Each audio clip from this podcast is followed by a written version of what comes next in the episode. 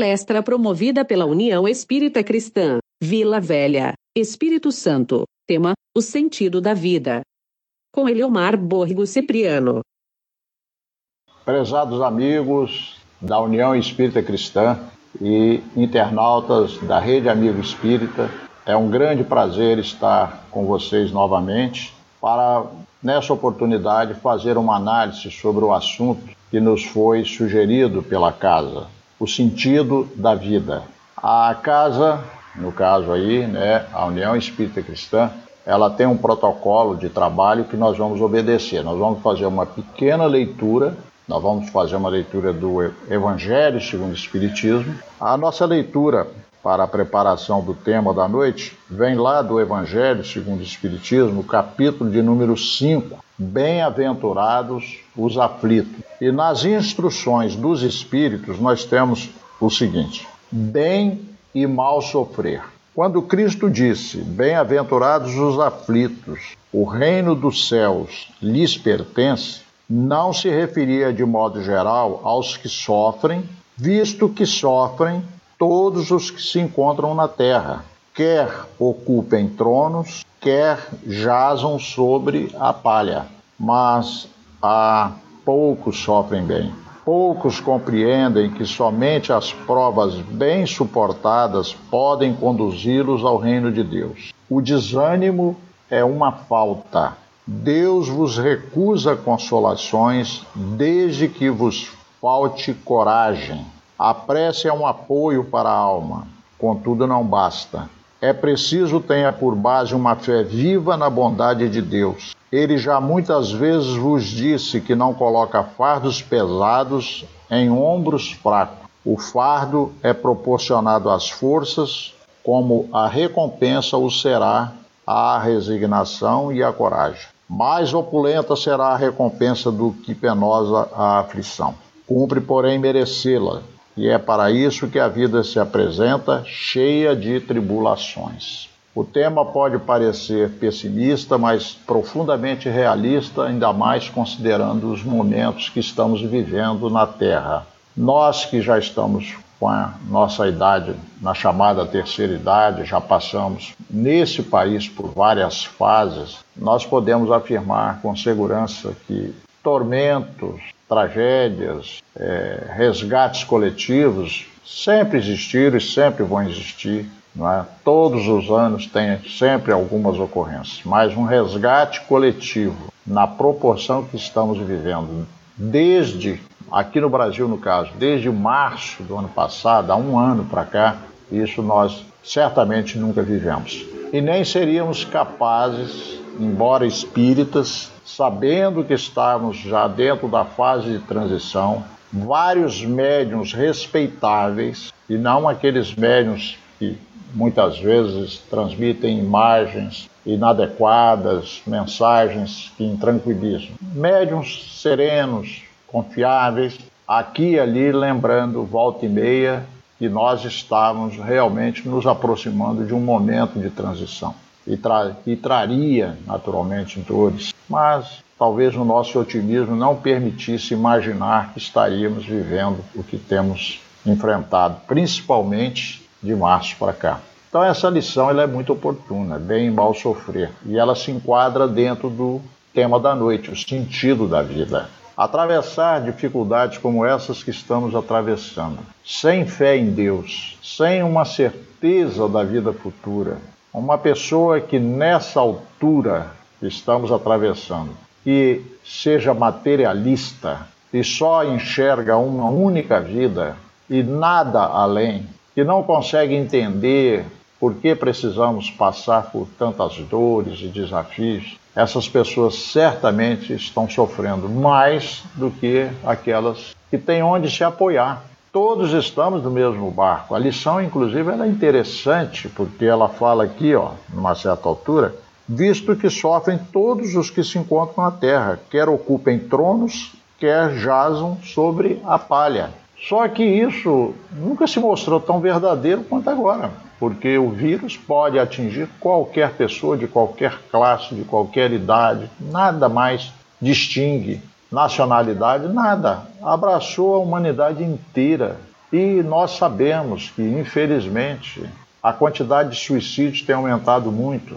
É lógico que, que eu vou falar aqui todo, mas sempre tem alguém que talvez ainda não saiba. Nós não estamos sabendo as estatísticas de suicídio porque, mesmo muito antes da pandemia, já existe essa orientação. Só são divulgados pela mídia os casos de suicídio que tenham, além da infelicidade da morte do indivíduo que cometeu o suicídio, alguma outra situação que envolva crimes ou coisas do tipo. Não havendo isso, sendo exclusivamente suicídio, esses casos não são divulgados mais, porque já se percebeu da inconveniência de fazer essa divulgação. Então, nós sabemos que os quadros têm aumentado, os números né, com relação à depressão e ansiedade são avassaladores. Uma síndrome que sempre existiu, mas tem aumentado muito, é a síndrome do pânico, que nós hoje chamamos de transtorno do pânico. Conversando com amigos que são da área psi, ou psiquiatras, ou psicólogos, ou psicanalistas, todos eles são unânimes em dizer nunca trabalharam tanto, estão com suas agendas, suas agendas lotadas, sem a possibilidade de atender mais pessoas. Tudo porque a ansiedade e a depressão, principalmente, são as duas mais presentes, têm aumentado muito e com todas essas consequências que a gente tem falado. Uma das consequências da depressão, nós sabemos, é essa que está aqui, o desânimo. E até os corações mais fortes, que têm mais firmeza e resistência, volta e meia se sentem baquear, porque mesmo não sendo com elas próprias, alguém da família passa a trazer uma preocupação maior. Não bastasse tudo isso, o desemprego, então são muitas dores ao mesmo tempo. E nunca, talvez, algumas pessoas tivessem atinado para isso. Qual o sentido da vida? Ah, isso é coisa de filósofo. Querer saber qual o sentido da vida, isso é filosofia, isso é. Tem gente que até despreza, ah, isso é coisa de quem não tem o que fazer. Mas na atualidade, muitas pessoas estão fazendo essa pergunta. Qual o sentido disso? Por que, que a humanidade, de repente, está envolvida nesse drama todo?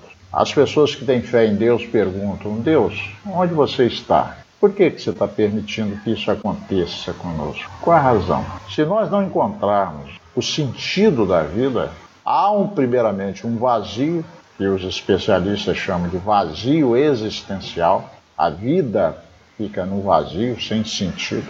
E, infelizmente, começam a brotar em nossa mente essas ideias infelizes. Primeiro, uma insatisfação que vai crescendo, depois, uma provável rebeldia, uma não aceitação de tudo isso, até porque não faz sentido, e caminhando para sofrimentos maiores. Então, nós pensamos que o tema é muito oportuno né? encontrar o sentido da vida. Mas de pronto o que a gente já pode dizer? O sentido da vida só faz sentido se nós pararmos de entender, se nós conseguirmos entender que nós não somos apenas um corpo físico, um amontoado de células que se desagregam com a chamada morte e nós vamos para o nada. O sentido da vida só começa a fazer sentido quando nós tomamos consciência de que somos espíritos imortais, de que a vida é uma só efetivamente. Desde que criados por Deus, nós fomos criados para a eternidade. Então nós estamos nesse trânsito, ora do lado de lá, da vida, ora do lado de cá, como estamos agora, encarnados. Daqui a pouco, todos nós, inevitavelmente, teremos que ir para o lado de lá. Ninguém sabe a sua hora, mas sabemos que ela chega para todos. Então é esse trânsito. Nós viemos de lá, estamos nesse momento aqui, voltamos para o outro lado da vida, para novamente voltar e seguir, mas sempre numa linha ascendente, porque o espírito não retroage. Ele pode estacionar, mas não retroagir, segundo a doutrina espírita. Então, o sentido da vida para nós é muito importante, mas ele está vinculado a essa crença, a essa certeza. Nós não costumamos usar no Espiritismo a palavra crença. Nós gostamos mais do, da expressão saber. Porque o Espiritismo permite que a gente saiba. Você não crê simplesmente. A doutrina espírita permite que a gente entenda, questione, analise, estude, até um ponto de certeza. Então, para nós, a vida material, ela é importantíssima. Deus não faria tudo isso que faz, não nos daria esse corpo fantástico e a vida material sem finalidade. Então a primeira coisa que a gente pergunta é: para que estou aqui? Então a coisa começa de algumas perguntas. Eu primeiro preciso perguntar de onde vim. Eu venho de onde? O materialista dirá: eu vim da célula ovo, do processo de fecundação. Começou ali. E tudo termina no dia que esse corpo passar pelo processo chamado morte. Morreu, acabou. Mas nós que somos espiritualistas, e principalmente nós que somos espíritas, temos respostas importantes para perguntas fundamentais. De onde vim? Então nós sabemos que nós não viemos desse momento da concepção. Nós ali estamos retornando para mais uma etapa. Então nós sabemos que já vivemos vidas sem conta. E isso sem falar dos momentos das nossas experiências naquilo que se chama princípio inteligente. Não importa aqui. Apenas como espíritos humanos, nós somos espíritos já calejados, espíritos velhos. Nenhum de nós que está na Terra no momento de, de quase regeneração, de expiações e provas para nenhum de nós está na sua primeira experiência como espírito num corpo nem segunda nem terceira, já passamos por muitas experiências. Então nós viemos de muitas vivências anteriores. E como foram elas? Será que nós sempre acertamos? Será que não deixamos algumas coisas mal resolvidas? Considerando a nossa situação atual, quem sou? De onde vim? Muitas vezes. Quem sou? Nós sabemos que somos espíritos imortais, mas quem sou? A maioria de nós, ou boa parte de nós, se for perguntado, quem é você? vai dizer o nome, acha que precisa dizer a profissão, porque o que te identifica é quem é você, o que você faz, qual é a sua profissão. E outros acham ainda onde você mora, se você é casado, quantos filhos e coisas assim. Essas coisas são importantes, mas isso não diz quem somos. Isso mais fala do que temos do que daquilo que somos. São coisas passageiras, temporárias. O Espiritismo vai nos falar que nós temos a, o persona, a personalidade que vivemos agora, mas temos um passado enorme que faz aquilo que se chama individualidade. Muitas coisas que são estranhas para nós entendermos em nós mesmos, certas reações, certos estímulos, certas é, respostas que temos, certos pensamentos que afloram a mente. Muitas dessas situações só ficam razoavelmente explicados quando nós olhamos para esse ontem. O nosso inconsciente não começa na nossa vida atual. A nossa vida atual é apenas um acréscimo dentro de um iceberg enorme. Temos submerso aí uma coisa imensa. Daí ser tão importante nós respondermos quem somos, quantas ilusões nós temos em relação a nós mesmos. Nós nos achamos às vezes mais bonitos do que somos, mais inteligentes do que somos, se espírito, às vezes achamos que somos caridosos e achamos que já somos muito caridosos. E nós vamos criando uma série de ilusões a nosso próprio respeito. Dentro da nossa casa, nós nos permitimos ser mais autênticos, nós nos escondemos menos. Quem convive conosco conhece melhor o que somos. Embora não conheçam tudo, mas conhecem melhor porque nós nos despimos, nós tiramos a máscara quando chegamos em casa. Então nos mostramos mais como somos realmente. Mas quando nós saímos pela porta da casa para fora, para o contato com a sociedade, nós colocamos uma máscara. Às vezes sorrimos de boca para fora, falamos coisas que não refletem nosso íntimo, colocamos uma máscara. Só que quando a gente é defrontado, nós somos defrontados com uma situação como essa de agora, várias máscaras ou várias coisas que a gente estava rolando e deixando rolar e passar, e vamos levando e vamos levando.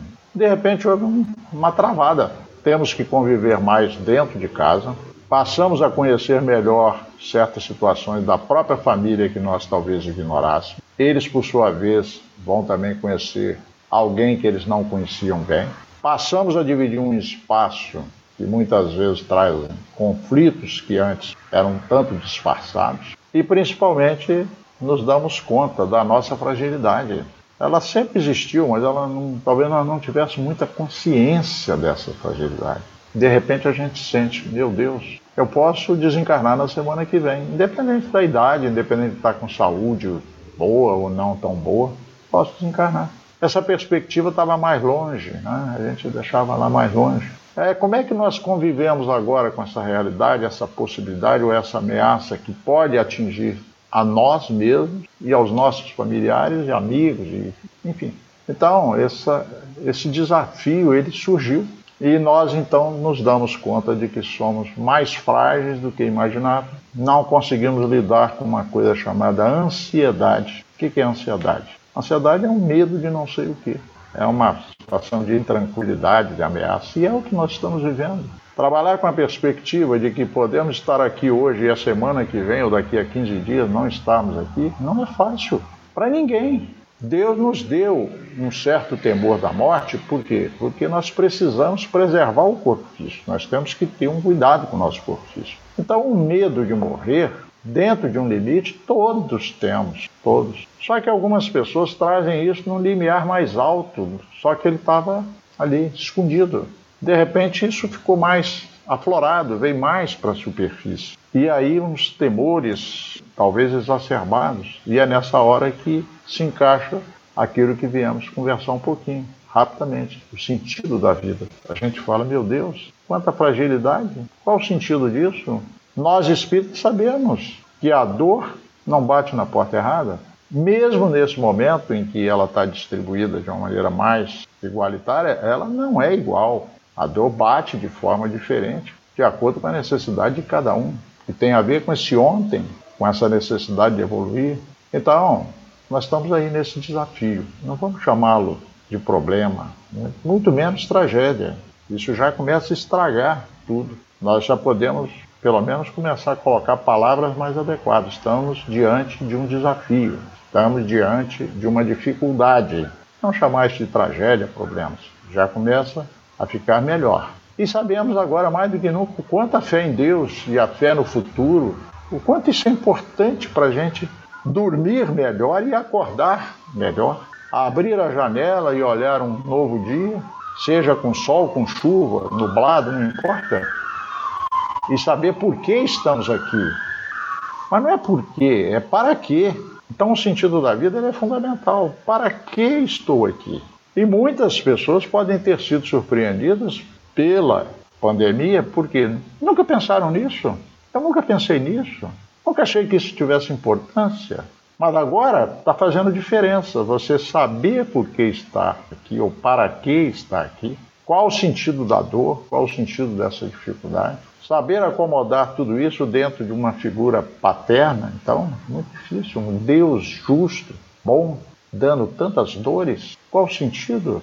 Nós espíritas temos uma vantagem adicional que nós sabemos que o planeta Terra é apenas um dos planetas habitados é uma poeira cósmica. Deus é o Senhor dos universos, dos universos físicos e espirituais. Então nós não vamos julgar Deus por tão pouco, por uma poeira, por um momento de transição. Nós não faremos esse julgamento, ou pelo menos temos argumentos intelectuais que a doutrina nos oferece para não fazer esse tipo de julgamento. Ou seja, nós podemos encontrar respostas. Agora, o que é fundamental para nós é responder essa pergunta: para que estou aqui nesse momento na Terra? Para isso eu preciso saber de onde vim, quem sou efetivamente, para então também olhar com mais clareza para onde vou. Esse para onde vou também é muito importante. Eu estou indo para o nada? Para onde que eu estou indo? Então é um momento efetivamente em que aquilo que a gente talvez nunca parou para pensar muito em relação à doutrina, que é o aspecto filosófico, ganhou uma importância fundamental. O livro dos Espíritos nunca foi tão importante quanto agora, ele sempre foi importante, mas nós nunca percebemos tão claramente o quanto ele é importante porque trata da filosofia. Os espíritos não fizeram as coisas por acaso. A doutrina espírita ela não começa com o Evangelho segundo o Espiritismo, ela começa pelo livro dos Espíritos, a filosofia. Por que a filosofia é tão importante? Porque nós precisamos dessas perguntas bem formuladas e respostas adequadas. Essas respostas agora nós estamos sentindo quanto elas são importantes para que a gente ganhe forças, coragem, como diz o texto que foi lido aqui nessa noite. Então a filosofia é fundamental, fundamental a filosofia. O livro dos Espíritos responde claramente: quem sou, de onde venho, para onde vou, claramente. Então é um livro precioso que nós espíritos precisamos valorizar mais. Principalmente se estamos dando cabeçada e desorientados, vamos aproveitar esse momento, que aliás é um tempo que está sendo propiciado maior agora para nós. Estamos tendo mais tempo para estudar, para tratar dessas questões. Então, saber quem sou, para onde, muito importante. Mas gostaríamos ainda de voltar à questão do para quê. Para quê nos remete à lembrança de um psiquiatra vienense que escreveu, dentre outros livros, um livro muito importante, Em Busca de Sentido. O nome dele é Victor Frankl. O Dr. Victor Frankl, ele experimentou o quanto é importante você ter sentido de viver, porque ele viveu uma experiência singular, terrível, mas singular. Ele foi capturado pelos nazistas e experimentou as angústias de mais de um campo de concentração. Ele passou por mais de um campo. Mas o que ele mais vai retratar nesse livro, Em Busca de Sentido, é o de Auschwitz. E ele então mostra que o ser humano pode realmente viver um momento tão trágico, tão difícil, onde ele não é dono de mais nada, realmente, nada. Ele nem direito ao nome tem mais. Ele vira uma matrícula, um número, prisioneiro número tal. E ele viu de perto muito da miséria humana e do desespero humano. E ele sobreviveu a tudo isso. Saiu com a sua mente preservada e até melhorada depois dessa tragédia toda. Está lá no livro, nós não vamos entrar em muito detalhe aqui, que não é o caso. E ele sai do outro lado, preparado para ajudar milhares ou talvez milhões de pessoas com a sua experiência, que pode ser resumida nisso: em busca de sentido, sentido de viver. Ele percebeu que as pessoas que estavam naquela tragédia do campo de concentração, muitas perdiam completamente o sentido de viver, perdiam a esperança, entravam em desespero, entravam em desânimo, e aí, inevitavelmente, o que acontecia era ou suicídio direto, principalmente através daquelas cercas eletrificadas, onde bastava colocar a mão e ser eletrocutado na hora, ou através de processos menos diretos, pela renúncia de alimentar e coisas assim, que rapidamente levavam à morte. Então ele viveu isso. E ele prometeu a si mesmo, ele conta isso no livro, prometeu a si mesmo que ele não cometeria suicídio. Acontecesse o que acontecesse, ele não faria isso. Ao ver os irmãos, quantos, várias nacionalidades também, ali, todos naquela situação, ao ver aqueles irmãos indo para o suicídio, ele prometeu não fazer isso. E buscou ajudar a todos que ele podia em torno dele com todas aquelas limitações de um campo de concentração, da vigilância e tudo mais, mas aonde, aonde ele podia, ou com quem ele pudesse dar um estímulo, ele dava. Só que ele descobriu o quê? Que a melhor maneira de fazer a pessoa reagir era perguntando para ela: o que você espera da vida? Mas ele fazia isso de uma maneira mais direta. Ele perguntava: o que, que você vai fazer quando você sair daqui? Ah, muitos diziam: tem a menor chance de sair daqui. Não vou fazer nada, não tem a menor chance aí. Mas e se você conseguisse sair?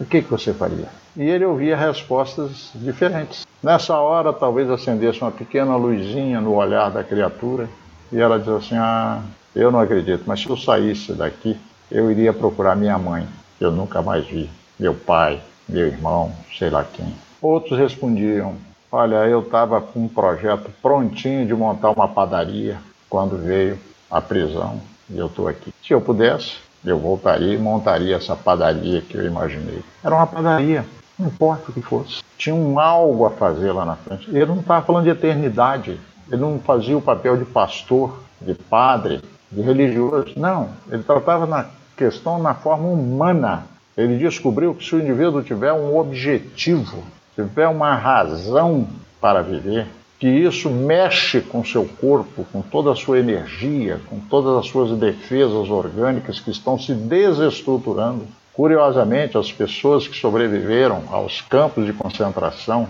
principalmente aquelas que foram submetidas a um tempo mais longo, todas elas tinham objetivo de vida. Só que o nosso amigo aí, Ele é tão fantástico que ele coloca no livro algo que me surpreendeu. É importante que você saiba responder essa pergunta: o que eu quero da vida? Mas ele descobriu que vão mais longe as pessoas que respondem a uma pergunta diferente. Não é o que eu quero da vida, o que a vida quer de mim. Essas vão mais longe. O que a vida quer de mim. Aí a pessoa descobre uma razão, um sentido maior que ela própria. E é isso que impulsiona, que dá sentido de viver, que dá energia. Então nós poderíamos pensar nisso nessa altura. Estamos aqui, cada um vivendo uma realidade própria, atingidos por algo comum e estamos desafiados nisso. Como preservar a nossa vida, a nossa energia, mas será que podemos ir um pouco além?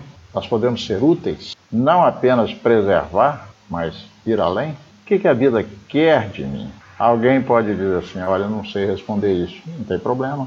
Se a gente nunca pensou nisso antes, como é que vai ter a resposta de imediato? Alguns podem até ter, mas não necessariamente. O que, que a vida quer de mim? Então eu vou dar aqui, modestamente, uma sugestão daquilo que eu acredito que faça sentido com relação a isso. Se eu não sei o que a vida quer de mim, talvez eu precise começar por o que eu quero da vida. Assim. Talvez tenha que começar por aí. O que, que eu quero da vida? A partir daí, a gente pode pensar o seguinte: quais as habilidades que eu tenho para atingir isso? Porque o otimismo ele é importantíssimo, mas ficar com sonhos e devaneios inúteis na cabeça não levam a nada. Emmanuel diz assim: não creias em realizações sem esforço. Então a questão não é mágica, sentar numa poltrona e imaginar as coisas e elas acontecerem. Não, vai precisar de ação. Não creias em realização sem esforço. Mas nós precisamos saber para onde que nós queremos ir. Então pode ser que no primeiro momento seja luxo demais da gente pensar em para quê, né? nesse sentido, que a vida quer de mim. Já começa a ajudar se a gente pelo menos tiver vontade de viver, tiver um projeto de vida, desejar chegar a algum lugar. E foi isso que o Victor Frank fez com as pessoas. Não ia começar logo de grandes coisas. Se você saísse daqui, pudesse sair daqui, o que, que você faria? Você tem algum projeto, alguma coisa que você gostaria de fazer? Todos nós viemos, segundo o livro dos Espíritos, questão 142, todos nós viemos com uma tarefa a cumprir na Terra. Quando a gente pensa nisso, pensa logo em grandes missões. Não, todos nós temos uma tarefa a cumprir, temos um papel a cumprir. A doutrina fala da lei de sociedade. Todos nós vivemos numa sociedade. Aqueles que tentam se isolar entram num colapso. Nós precisamos viver em sociedade. Nenhum de nós é autossuficiente. Então, cada um de nós é uma pecinha dentro de uma engrenagem, dentro de um conjunto. Talvez ao perguntarmos o que nós queremos da vida, nós comecemos também a enxergar qual é esse papel. O Victor Frankl observou em si mesmo, na sua própria experiência, e naqueles que ele pôde ajudar isso. Quando a pessoa de repente diz: Meu Deus, eu posso fazer ainda alguma coisa. Alimenta uma coisa chamada esperança. Não por acaso Jesus falou tanto da esperança. Sem fé não há esperança. Se você não acredita em nada, você vai ter esperança de quê? Eu não acredito em nada. Então, meus amigos, eu não vou gastar mais tempo de vocês. Queria só, então, fechar a nossa fala modesta de hoje com essa recomendação. Para que eu tenha esperança, eu preciso ter fé. Fé em Deus, fé na vida. E Ele criou. Deus não cria porcaria. Deus não cria nada inútil. Tudo tem uma razão. E fé em nós mesmos. Então, possivelmente, para construir esse objetivo, que vai nos dar sentido de viver, que vai nos dar a força para seguir adiante. Num trabalho de autoanálise do quem somos, quem sou, eu descubra que eu sou um descrente. Eu pensava que tinha fé, mas diante de certos desafios descobri que eu não tenho fé. Então eu preciso começar por aí, por essa base. A partir dela, o resto se constrói. Que Deus nos ampare e nos abençoe.